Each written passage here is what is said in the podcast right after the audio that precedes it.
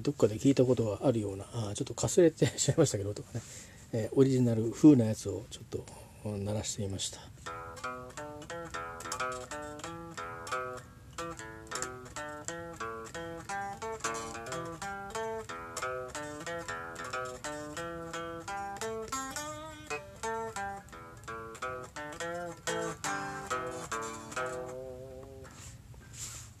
これもねなんちゃってな感じでこれ聞いたことあるでしょ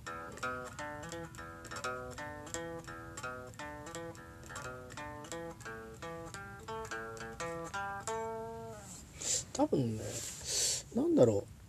う。うんスパイダースで聞いたことがある人もいるかもしれないけど僕の中ではレイ・チャールズかな「えー、What I Say」「What I Say」だったかな。まあいろんなフレーズで使われてるんだと思うんですけどあのなんていうかな。えー、っとねあれなんですよ。今の例えばえーとまあ、これ僕のあの素人の持論ですけど、えー、j p o p とかあいわゆる j p o p ってやつね。僕 j p o p っていうのはちょっとなんかよくくくりがよく分かんないんですけど、まあ、一応 j p o p って売られてるじゃないですか。なんで覚えたんですけど、まあ、日本のそのいろんな音楽ねロックポップス。まあ、演歌は演歌なんだよね。J p o p じゃないんでしょ今。えっ、とまあ、その昔はニューミュージックなんてのがあったりフォークなんてのがあったりねいろいろあったんですけどあのまあ結局のところはですねうんとなんだろうな。時々結構画期的なあのメロディーとか、えーと、画期的なコード進行とか、えー、画期的なリズムパターンとか、えーと、新しいサウンドアレンジとか出てくるんですよね。ででもそれって全くニューなとこが出てくる場合と本当これ天才この人みたいな、え、ので出てくる場合ともうその人の何て言うのかな持ってる自分その人が培ってきたなんかねあのバックグラウンドから出てくるものとか非常に多いですよね。あの特にボーカリストなんかはもうその人が歌ってるからこの曲だが成り立つっていう、ものがあるので、えー、だからまあねそういうのがありますよね。歌い継がれていくうちに、えーと、それが別にあのその人の個性を離れてみんなでどこで歌ってもいいっていう風になっていくものもあれば最初からもう元からなんかそんな運命を持った曲、えー、とかっていうのもあるような気がしますよね。えー、まあいろんな例があると思うんですけどえー、っと多分あのいわゆるそういう意味ではだから J−POP の中にはそういう良作が多いような、えー、気がしますよね。なんかすごくドラマとかアニメーションとかあるいは何かの、えー、とイベントとかあるいは、えー、すごく長くファンの間で歌い継がれていってそれが他のファンの音楽ファンの人にも波及していって、えー、いい曲だよっていうような感じでね口伝えでこう流行ってきてなんていう音楽が結構日本には多い気がします案外。うん、だからあのー、ね、そういうものはありますよねそれからもう花からいい曲っていうのはあるような気がしていて、あの、まあ、今の、えー、時代ですかね僕の年が境目だと思うんですけどえーと、例えばあの「上を向いて歩こう」とかああいう曲っていうのは今作れって言われてもすごく難しいと思うんですね。あの時代にまだそのロックミュージシャンとかあの自分で、えーと、いわゆる最初からすごくプロの音楽家とかプロのライターでない作詞家でない人がいきなり曲を書いてこうガーンと、えー、メディアに出てくるとかいう時代じゃなくてえー、まあ割とこう職業作曲家がいた時代にそれでいても割とこう、えーと、新しい要素を実はあの曲もかなり取り入れているんですよねシンプルに聞こえますけど、えー、歌詞だってシンプルでしょ「上を向いて歩こう涙がこぼれないように」っていうだけなんですけどで曲も「トゥッパーパーンパー」ってなんか平和な歌に聞こえるじゃないですか。えー、でもあの中にこう日本のなんかね持つ独特なあの当時のえー、雰囲気だったりそれからもともとやっぱりこうジャズの影響を受けて音楽を始めてきた人たち、えー、が多いですからそういう要素も入ってるんですね。まあそういうこともあってなのかちょっと事情分かりませんけど、まあ、アメリカでですね「えー、まあ、すき焼き」っていうタイトルがついたから余計にこうエキゾチシズムがあ煽られたのかもしれませんが、まあ、もちろん旧坂本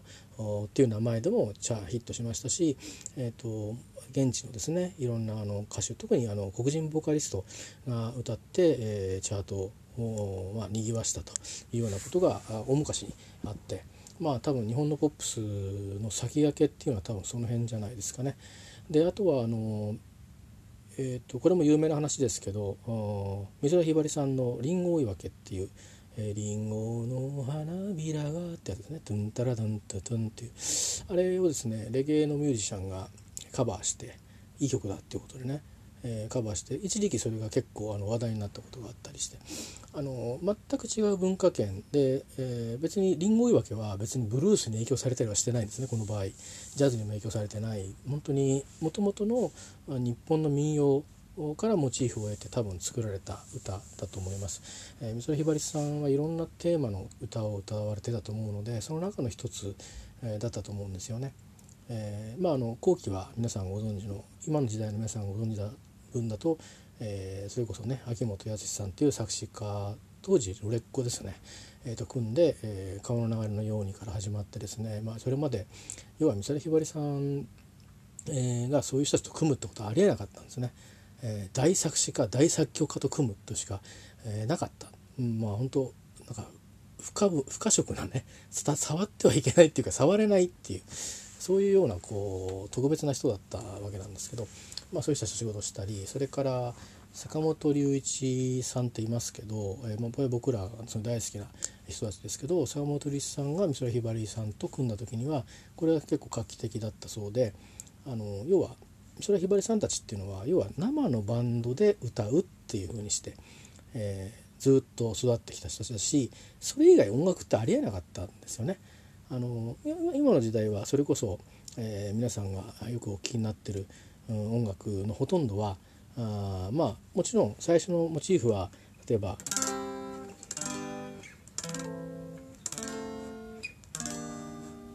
のようになんかこうポロポロ弾いてえっ、ー、と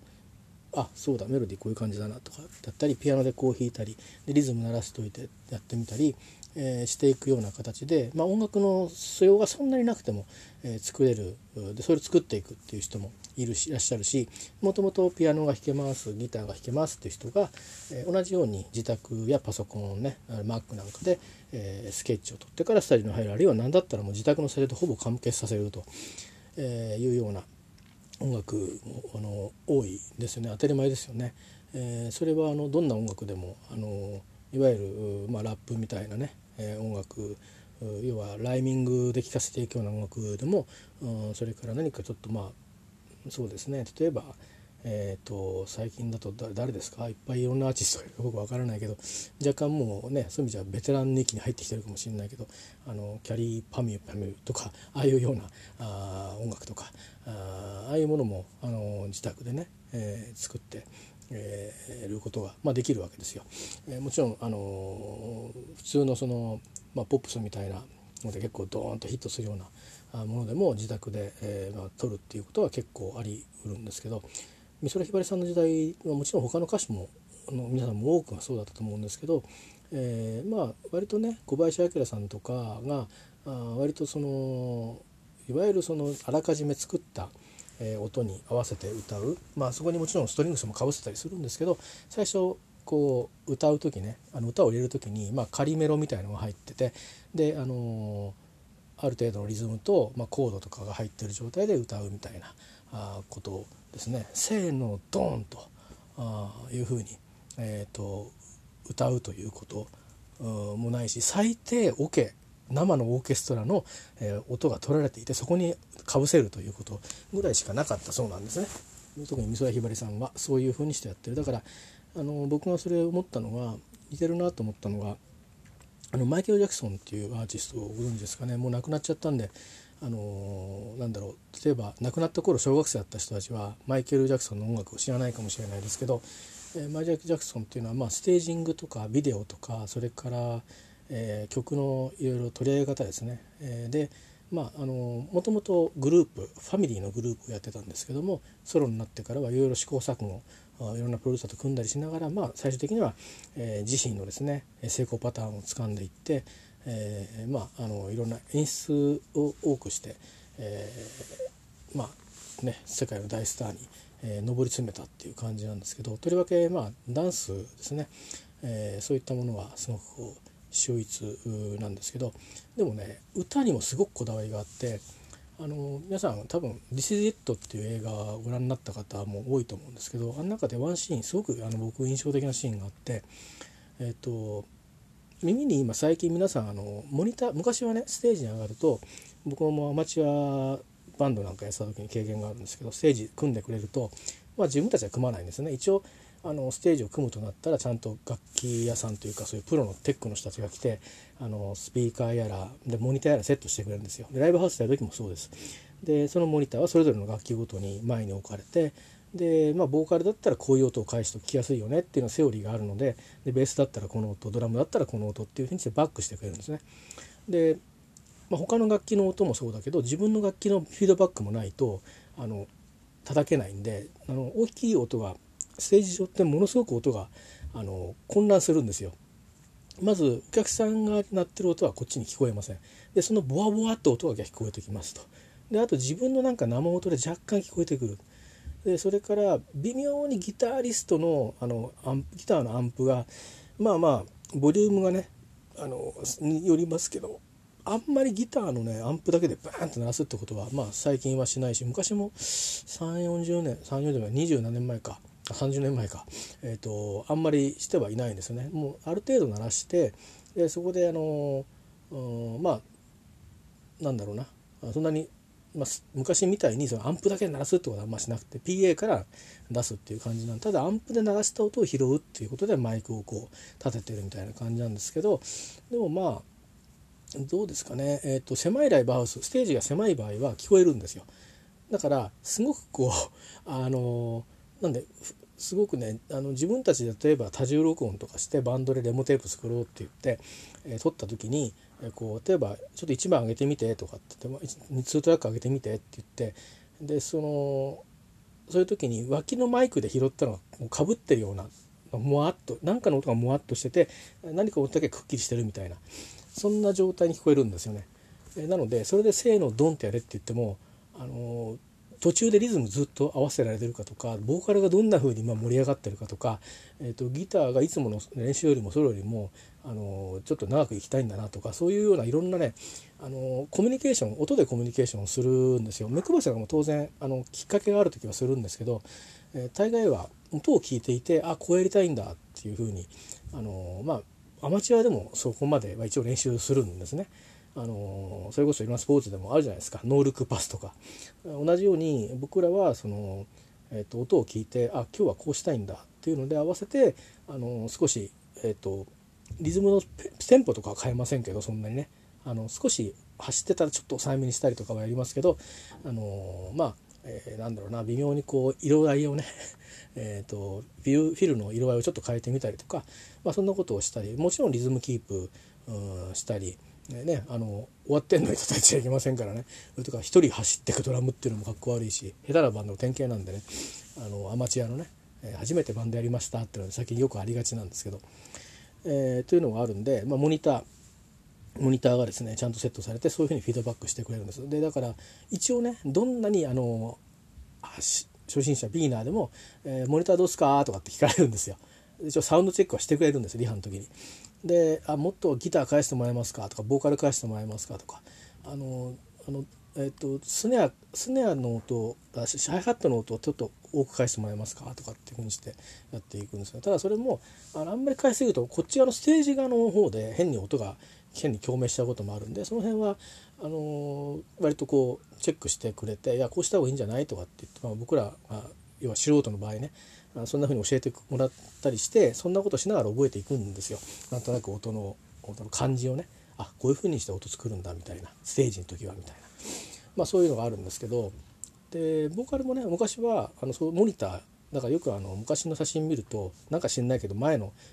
ボーカリストの前の箱に足かけたりなんかしてるじゃないですか。あれモニターなんですよ。であれをあの、まあ、そこから帰ってくる音で聞いていくと。いう形なんですけどだんだん時代が遡っていくとですねえっ、ー、とまあ2つぐらい理由はあると思うんですけど、えーと、すごく動いて、えー、回っていく演出が多くなって、えー、くとですねあの至る所にこうモニターを置いとかないとボーカルが音聞こえないってことありますよね。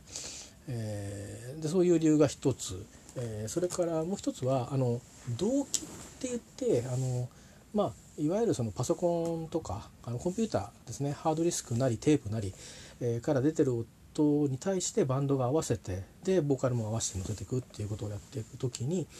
えーとまあ、大昔はねあの一応、え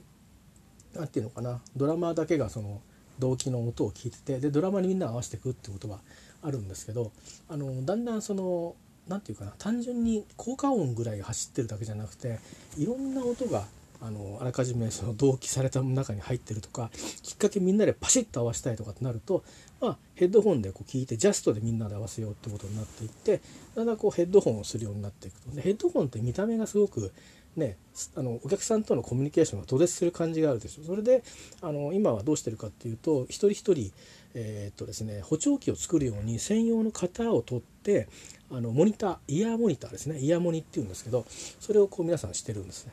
でマイケルの話戻りますけど、えー、マイケルは途中からはこれはちょっと僕ダメだなって言って外すんですよ。で僕らからしたらイヤモニなんて当たり前だと思うんですね。僕自はイヤモニしたことないですけど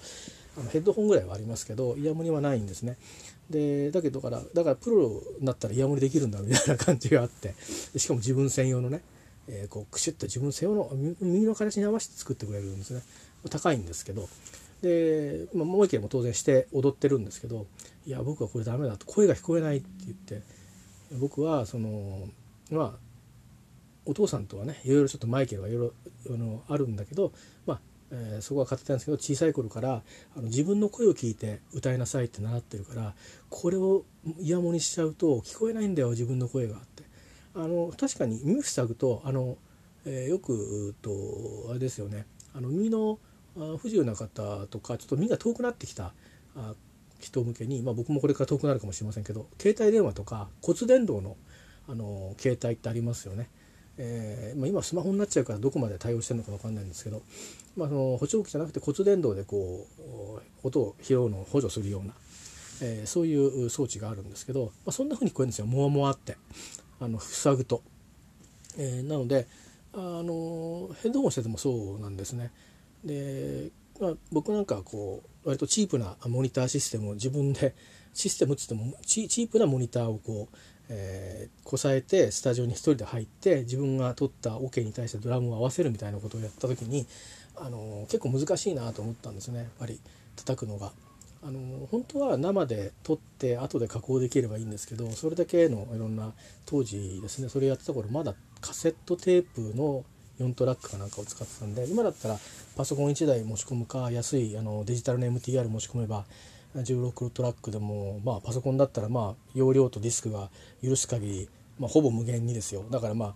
あの例えばドラムだけに20 24トラックとか使っても別に構わない、えー、収録にね、えー、で撮った後自分でエフェクトを家でかけて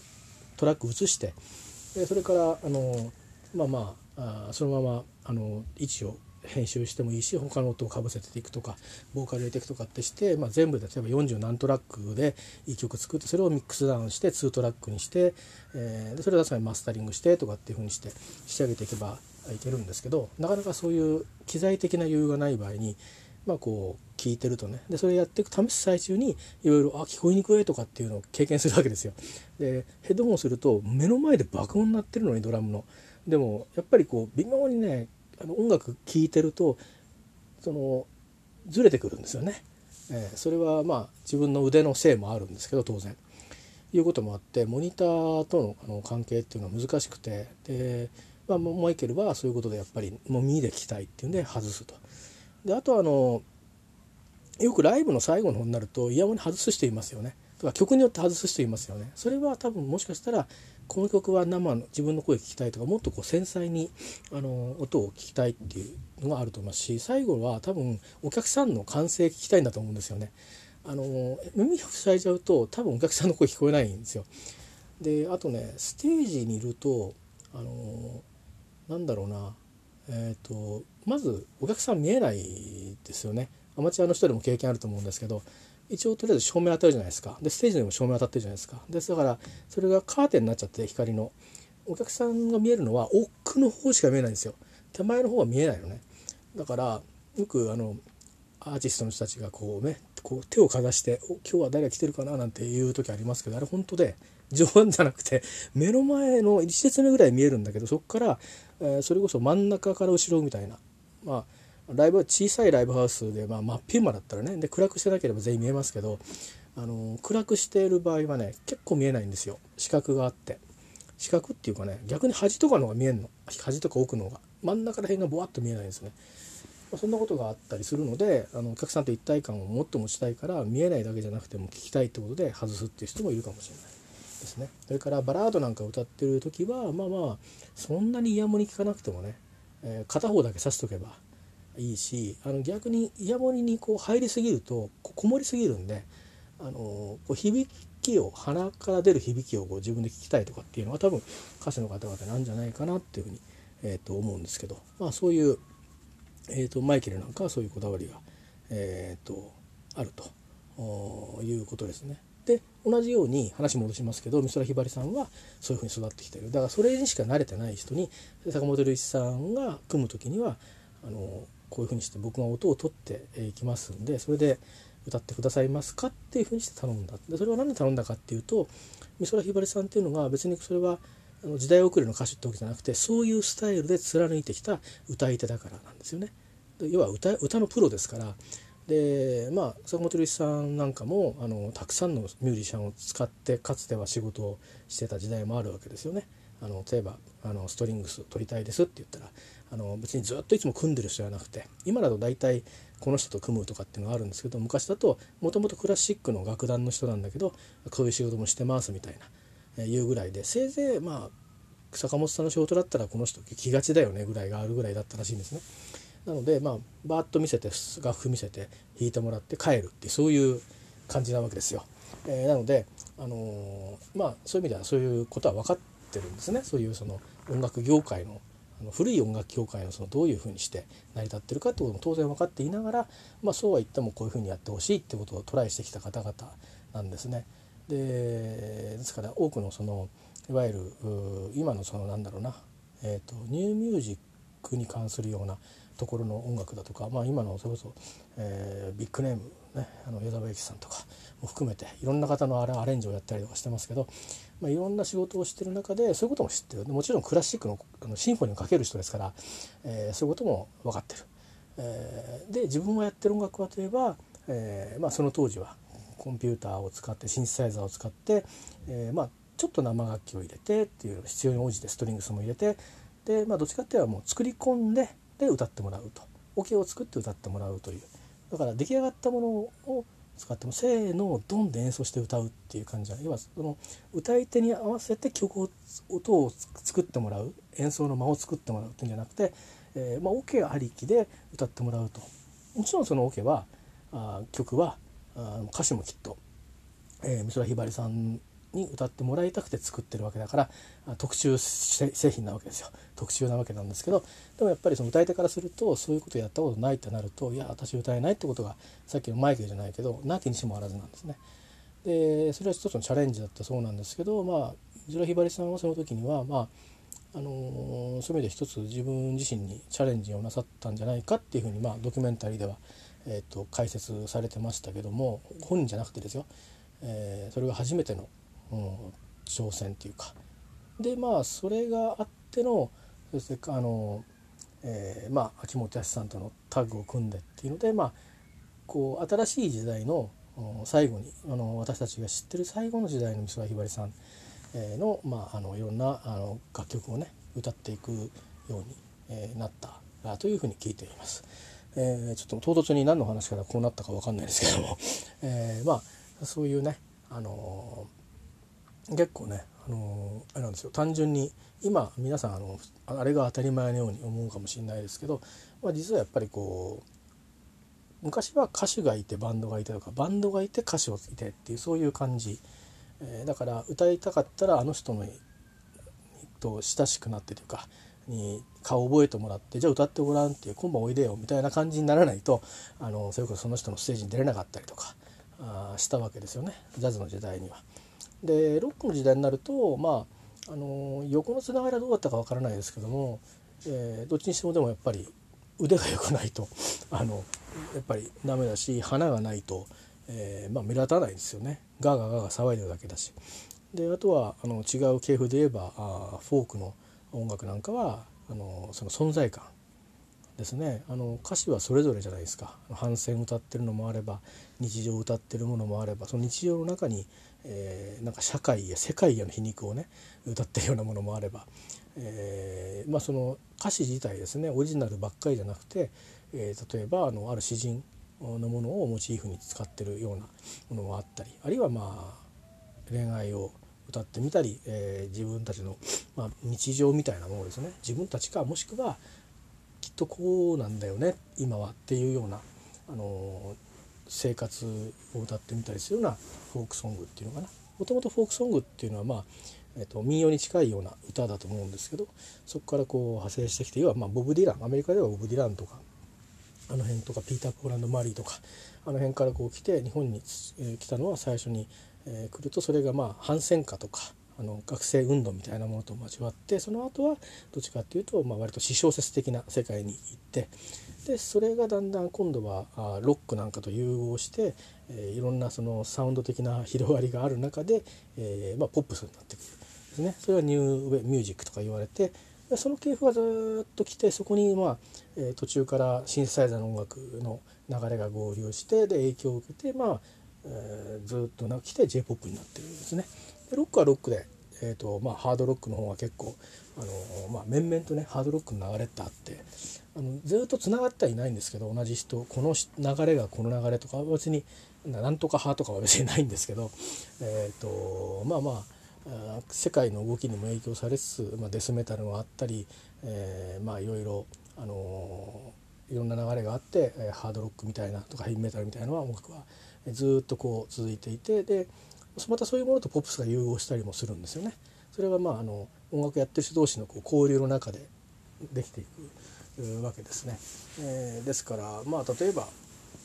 えーとまあ、最近のバンドはもちろんそういう人たちが多いように聞きますよね。だからファンクが好きな人と,、えーと、ラップミュージックが好きな人とそれからハードロックやってるのが好きな人となんていうのが組むと全く違う音楽が出来上がるんだけどそれはそれですごく楽しいと。新しかったりして。えっ、ー、とそういうのもあるしそれからあとはまあちょっとこう僕ら僕らのちょっと少し後世代っていうかね演奏してる世代は僕たちと同じなんですけどあの例えばスピッツみたいな人たちっていうのはもともとハードロックやってたバンドなんですよね。えー、なんだけど、あのー、まあああいう音楽を作ることもできる。でああいう音楽で受けたということでねなんかそういうああいうなんかラブソングみたいな綺麗なラブソングを書くねなんかあの代名詞的なバンドになってますけど、えーね、ミスチルかあのスピッツかっていう感じ当時そうだったような気がしないでもないんですけど意外とねあのバックボーンは違ったり、えー、するんですよね。えー、まあそんなことがあのあったりします。え、まあそういうことで、あの今はそういう意味ではね百花繚乱になってるんじゃないかなと思うんですよ。意外とあの音自体はね一時的になんかみんな同じかなっていうふうに思っちゃう時もあったんですけど最近またすごく面白くてあのもうまあジャンル分けはもういらないぐらいあの一人一つ一つのその出てくるバンドこれから出てくるバンドもねあのすごく個性が全然違うのでで例えばあのガールズバンドなんかでもあのまあ言ってみれば昔で言えば例えば3ピースのロックバンドじゃんっていう風にして見ちゃうと実はちょっと違っててもっとこうえっ、ー、とねある世代の心をガッとつかむような歌をストレートに、えーあのなロックでね、えー、そのストレートなロックが続いてるっていうのはすごいなって僕なんか思っちゃうんですよ。あのなんていうかなあの結局すごい難しいコードいっぱい使えばいくらでもできるんだけどあの要はさっきちょっと弾いた弾いたのはあのどっかで聞いたようなことあるってよくよく使うコードで弾いて僕はロックのギターはできないんですけど、まあ、ちょっと雑に弾くとね例えば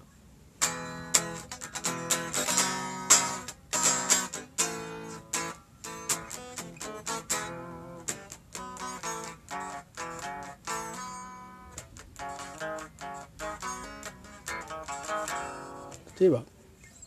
あのこんなようなね、えーと、ちょっと今適当に弾きましたけど、えーと、こういうようななんかシンプルな、あのー、これだけにあとベースドラム合わせて歌詞をポンと乗っけて、えー、メッセージを届けるっていうバンドもね今でもこう残ってる。例えばあのいろんなたくさん人数がいるあのアイドルのグループってあるじゃないですか。で実は皆さんが思うよりもああいう音楽ってすごくお金がかかってて、えーと、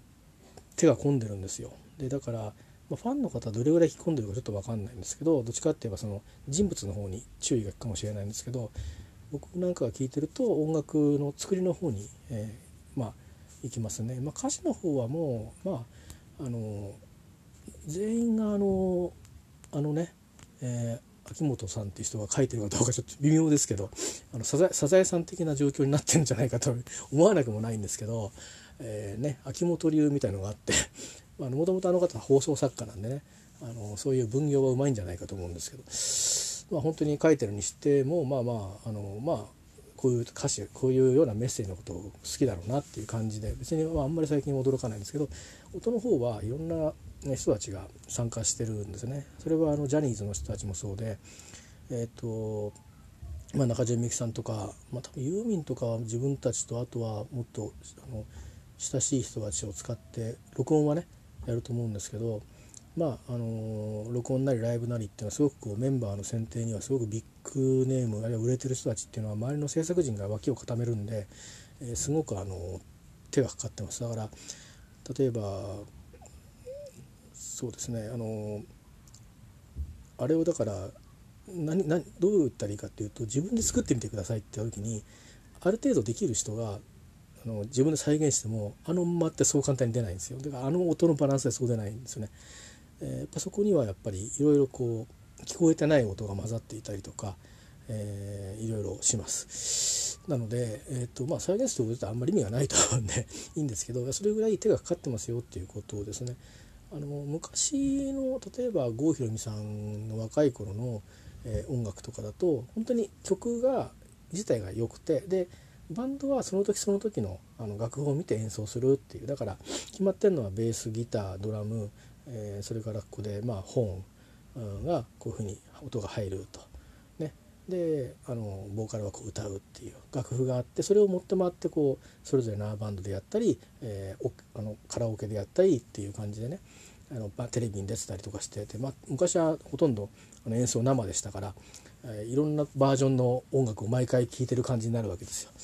えー、なんですけどあのまあ例えば郷ひろみさんにしても例えば2億4,000万円の瞳あたりからはどっちかっていうとまあ生バンドと合わせることもありますけどあの出来上がってるオケ聞くとね、えー、結構作り込んでるあのサウンドになってますよね。ドラムの音なんかも相当あのエフェクトしてるエフェクトかけてる音なんであの普通にあのドラムの音を取ってイコライザーだけいじったっていうような音ではない、えー、音になってるんですよね。です。でまあ最近の音楽はそういう意味ではまあ楽器自体もその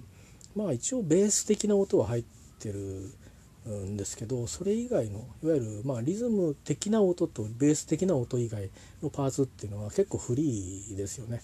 えー、もうなんならもうマイク一人で1本でもうどんどんライミングして歌っていくっていうそれでもメッセージが伝わってみんなが乗るっていう曲も多いじゃないですか、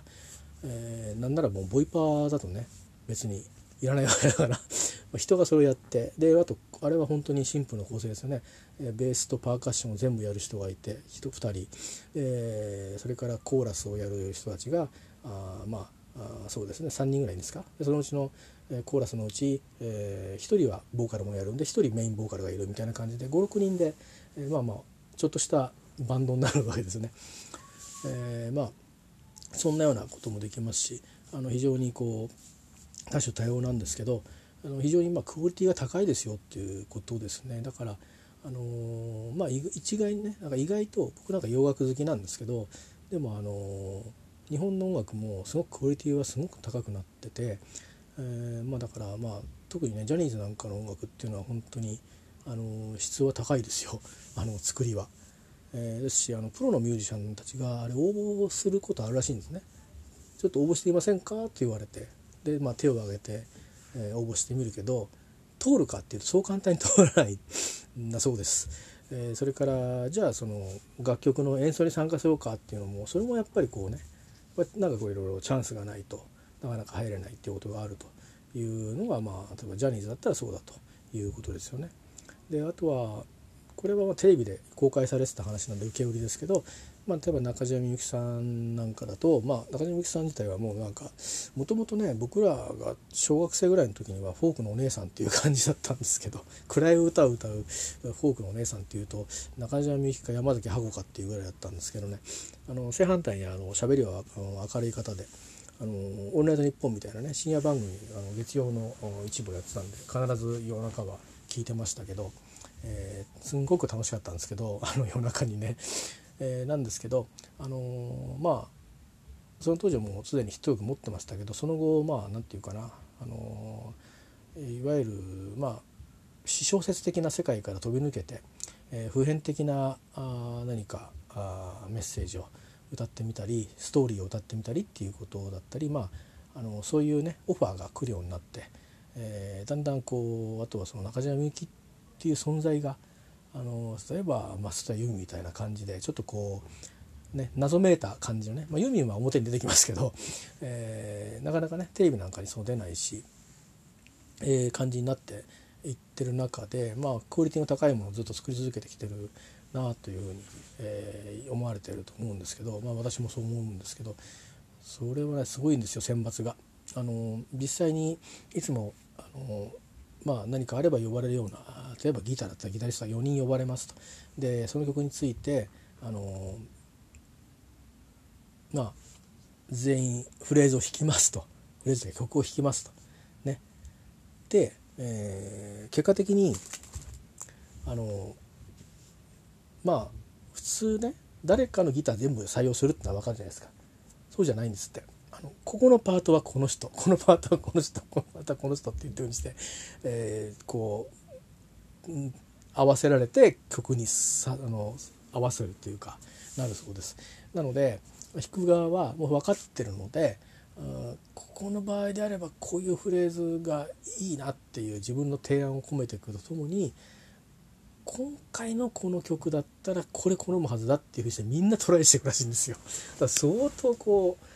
あの何て言うかクオリティはともかくとしてねクリエイティビティっていう意味ではすごい高さで あのこうスタジオミュージシャンが挑んでくっていうスタジオミュージシャンだし、えーまあ、プレイヤーですねライブでも弾く弾けるんで、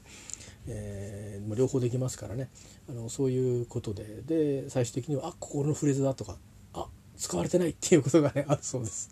でそれは決して伝わってこないそうです。あなたのここ使ってよとか。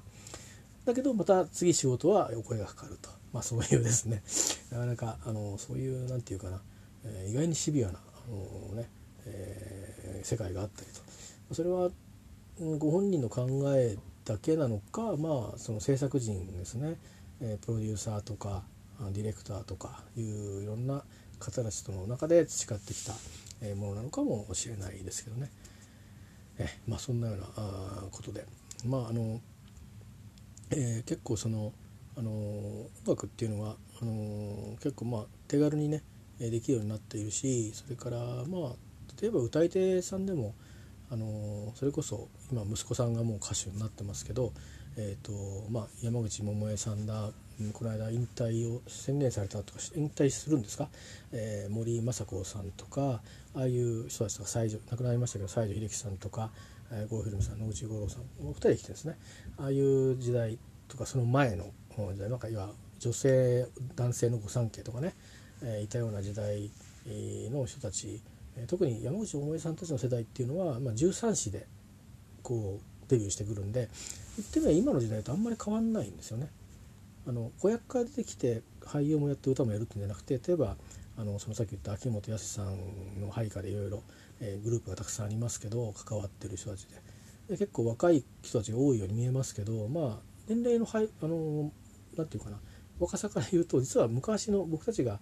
小学校に上がったか上がらないかぐらいの頃に見ていたあでドリフとかに出てくるようなねドリフターズっていう番組だったりいろんなこう歌番組「ロッテ歌のアルバム」とかあの出てきたりする人たちの方が年が若いんですよ1314で歌ってるわけですよね。えー、で多分山口百恵さんなんか二十歳ちょっと過ぎぐらいでもう引退してんじゃないですか多分。えー、だから今あのそれこそ AKB48 にいるようなメンバーの頃にはもうあの三浦友和さんと結婚をして、えー、下手したらもう一人子供がいるっていうぐらいそれぐらいにその早い時期から芸能界にいてわっといろんないろんな曲を上り歌って上り詰めて、えー、もう終わりっていうにしてあの別の世界にこう転身していくっていうような人生を歩んでる人たちも多かったですよね。えー、まああのそういう意味であのすごく意外にね昔昔はあのすごくみんな年上だったんでしょっていういう印象があるかもしれないけど意外とそうでもないんですよね。確かにあの俳優さんなんかだと大学出てからあのその映画会社に入ってそこからデビューとかっていうのが結構多かったみたいですけど、うん、でも歌手なんかは意外とあの早くからっていう感じです。えー、例えば増田由美さんなんかは高校生の頃に多分レコーディングをもうプロのあのレコーディングをしてたはずですね。でだし中学生の頃にはもうあのプロミュージシャンの界隈でうろうろしてたっていう、えー、ことはね有名な話で、まあ、そういう人たちがまああのまあ都会にはもともと多いですね、うん、ニューミュージック界隈はそういう感じですね。であの山口萌さんとかあの辺の辺りはまあそういうスター発掘番組があってあのね今であればその最近よく英国やら外国の、えー、と番組でねあのあなたすごいねって人をこう発掘する番組あるじゃないですか。えー、まあ、たまに日本版なんかもやったりしてますけど、まあ、あの手のやつでね「スター誕生」とか「君こそスターだ」とかみたいな感じでこう歌詞をこうね発掘する番組みたいなのがあったんですよ。でそういうのって結構ほら楽しいじゃないですか。あの自分も出れるかもしれないと思って見るしそれからなんか隣の家にねとか隣の町にとか自分の学校にいそうな子たちが出てきて歌って優勝してスターになっていくっていう感じでね「まあ、スター誕生」って映画もあったりしたのが影響してるのかもしれないんですけど私は、まあ後で見たんでね、あのー、その当時は知らなかったんですけど「スター誕生か」っていう そうなのかと思って見てたんですけど、えー、まあ、そういうような、えー、のがあったりして。あのまあ、その流れでね結構あの例えば、まあ、アイドルグループが多いですけど、まあ、バンドなんかで言えば例えばあのまあそうですねえっ、ともともとはエレキ合戦とかって昔あったらしいんですねエレキが流行った頃にあの勝ち抜きバンド合戦みたいな そういうのがあったりあとやっぱり大人の世界でもその演歌の歌手が多かったですけどあの円盤でこうねぐるぐるっとまた出てくる。それで歌を歌ってまた消えていくっていう あのお笑いレッドカーペットみたいなやつがねあってあれであの何週勝ち抜5週勝ち抜いたらプロのレコーディングできるみたいなそういうの結構あって。それはまあ別に流行ってたんでしょうね。沖縄とかでもその民謡でその歌を歌って三振弾いて、えー、何週勝ち抜くとなんかなんとか醤油1年分とかってさらに今度レコーディングできるぞとかなんとかっていうのがあったそうでまあそれ多分どこの国でもねあるんでしょうねそういうコンテストみたいな。であのまあ、あの若い人たちの向けではそういうスター誕生みたいなのがあったりしてでバンドはその、まあ、エレキの時代からしばらくして、えー、あんまりそのパッとしたのがねあのポップコーンとかって言ってあのヤマハのそういうポップスのコンサートとかあるいはライトミュージックコンテスト、えー、とかあソニーのねそういうコンテストとかそういうのはあったんですね。でそういうところから例えば、まあ、あのサザンオールスターズが出てきたりとかあそれからどうでしょうね。シンガーソングライターでピアノでこう歌って、えーと、曲作って歌うとかいう人たちが出てきたりとかあとかまあ皆さん覚えてないかもしれないけどあの、えー、そうですね。北斗の拳のテーマ曲歌った人って分かるかもしれないですけどね。クリスタルキング、えー、本当は「大都会」っていう歌で、まあ、デビューしたんですけどそういう人たちとかああとはまあソニーのコンテストでは世紀末とか。まあまあいろいろとにかくそういう流れもあったりそれからテレビではあのイカスババンドバンド天国ってイカ天って言ってね、えー、例えばビギンとかあそうですね。マルコシアス・バンプとか、えーと、いろんなバンド出てきましたよ、あのそこからプロになったバンドが多いですね、えー、そんなようなのがあってでそれからしばらくすると、まあ、バンドブームというのはこう下火になってい、く中で、まあ、渋谷系っていうのがこう出てくるんですけど、まあ、その子たちっていうのは結構いろんなそのソフトロックっていう言われるまた違う分野の音楽を聴いていてそれをこう自分たちなりに、えー、吸収してで日本語の歌詞を載せて、えー、歌ってみたり、まあ、自分たちで英語の歌詞を使って表現したいっていうそういう人たちがまたまたこうぐっと集まってたんですね。世代的には僕の世代なんですけど、まあ、僕はあんまりそっちの方に流れなかったんですけど、まあ、僕の先輩たちは結構聞いてましたね。フリッパーズギターとかそっちの流れです、えー、ですとかまあそうだな。ピチカート5も渋谷系だったのかな。結構そういう感じで。でまああのそういう時代があって、えー、まあ、続くのかなと思ったら今度はまアイドルがまたこうぐっとこうね、えー、来だした時代があって、まあ、それがまあ走りはあの AKB なんかもう水面下で始めてたね秋秋葉原の劇場で、えー、始めてたっていうのはまああの知ってましたけど、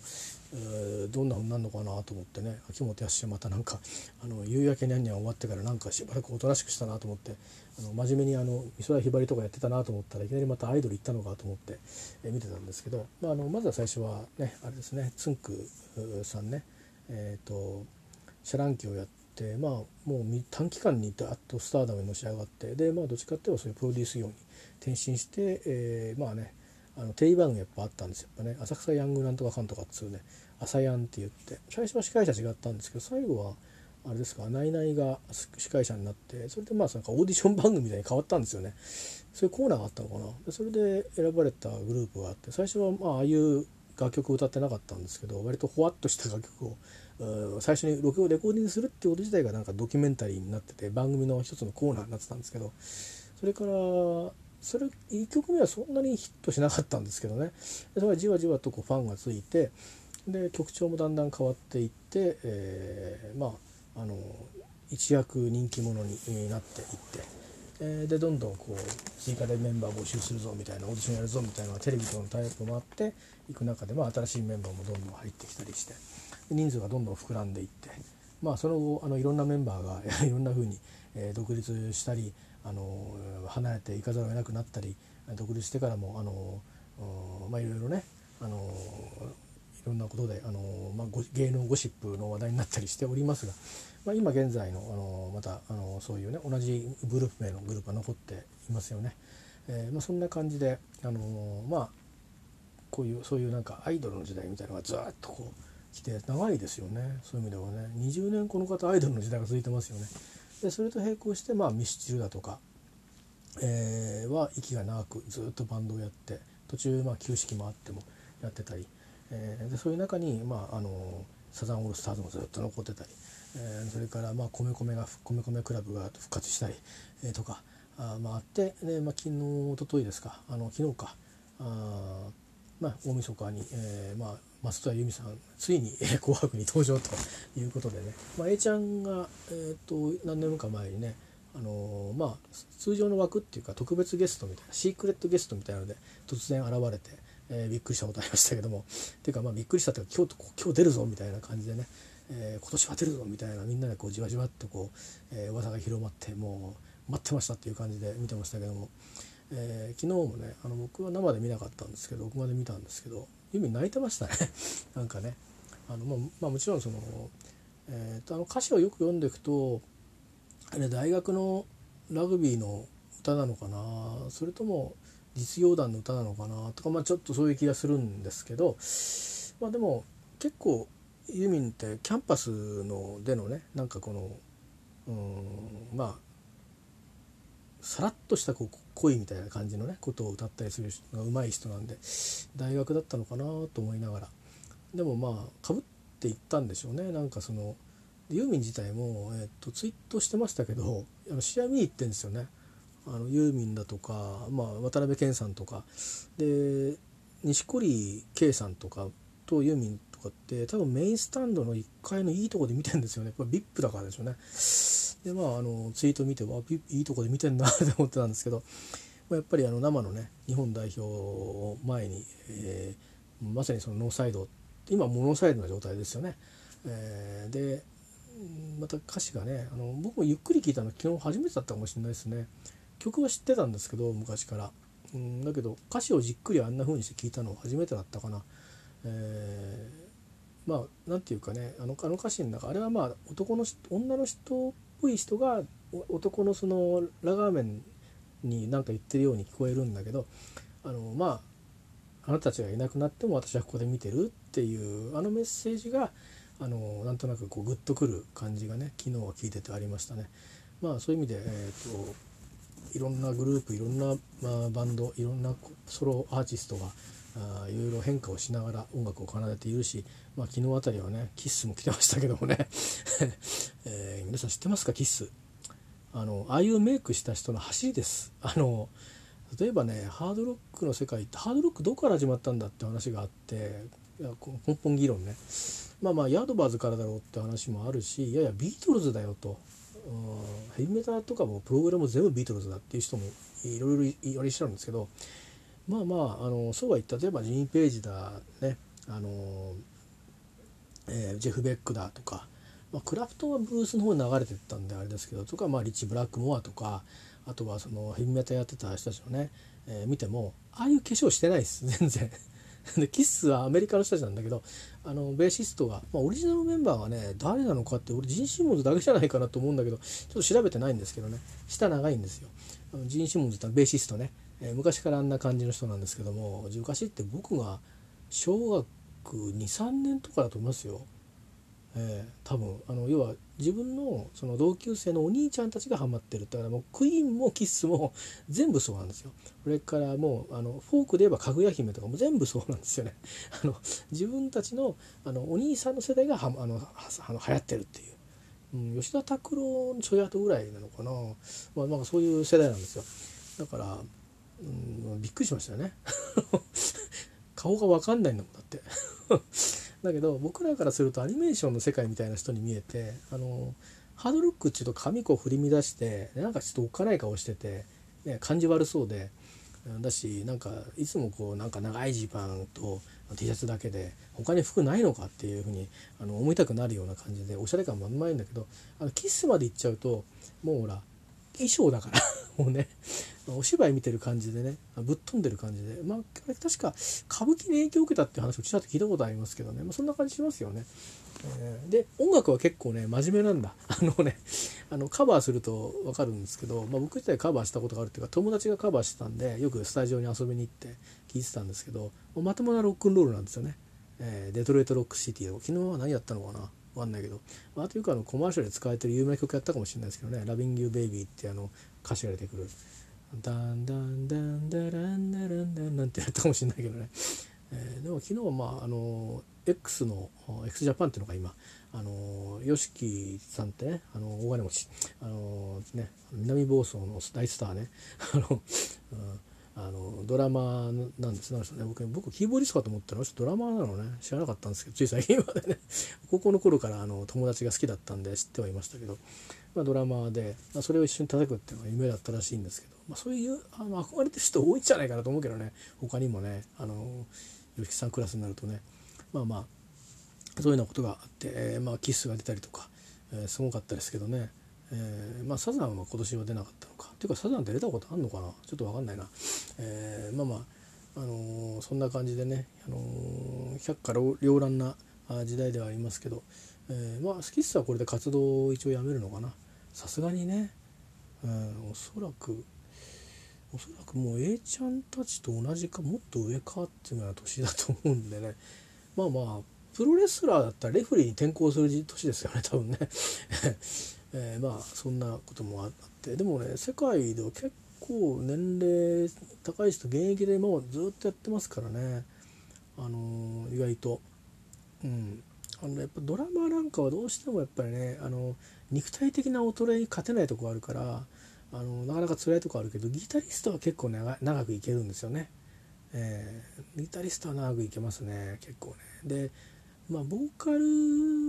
も、まあ、声がねなかなか続かなくなってくるとこもあるけどギタリストボーカルだと、まあ、ギターメインにしてボーカルをこう絡めていくようにすれば結構ね息が長くいけるし、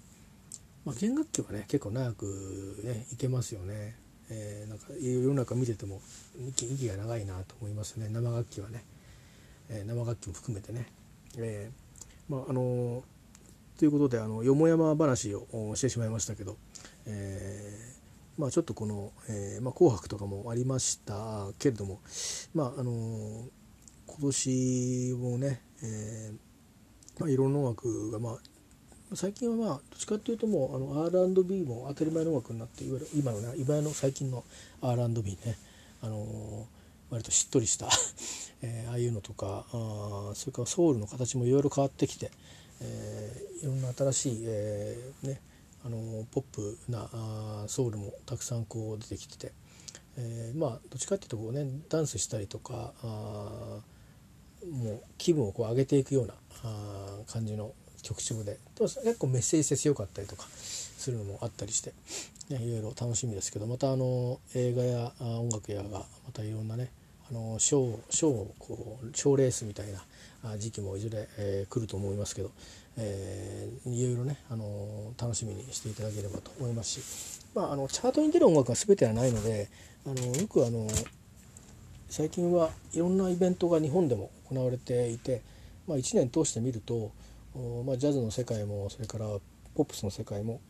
まあ、もうそういう垣根のないフェスも、えー、ありますしねでフェスじゃなくてもちょっとしたイベントとかでもあのいろいろ音楽に出会いがあると思うんで。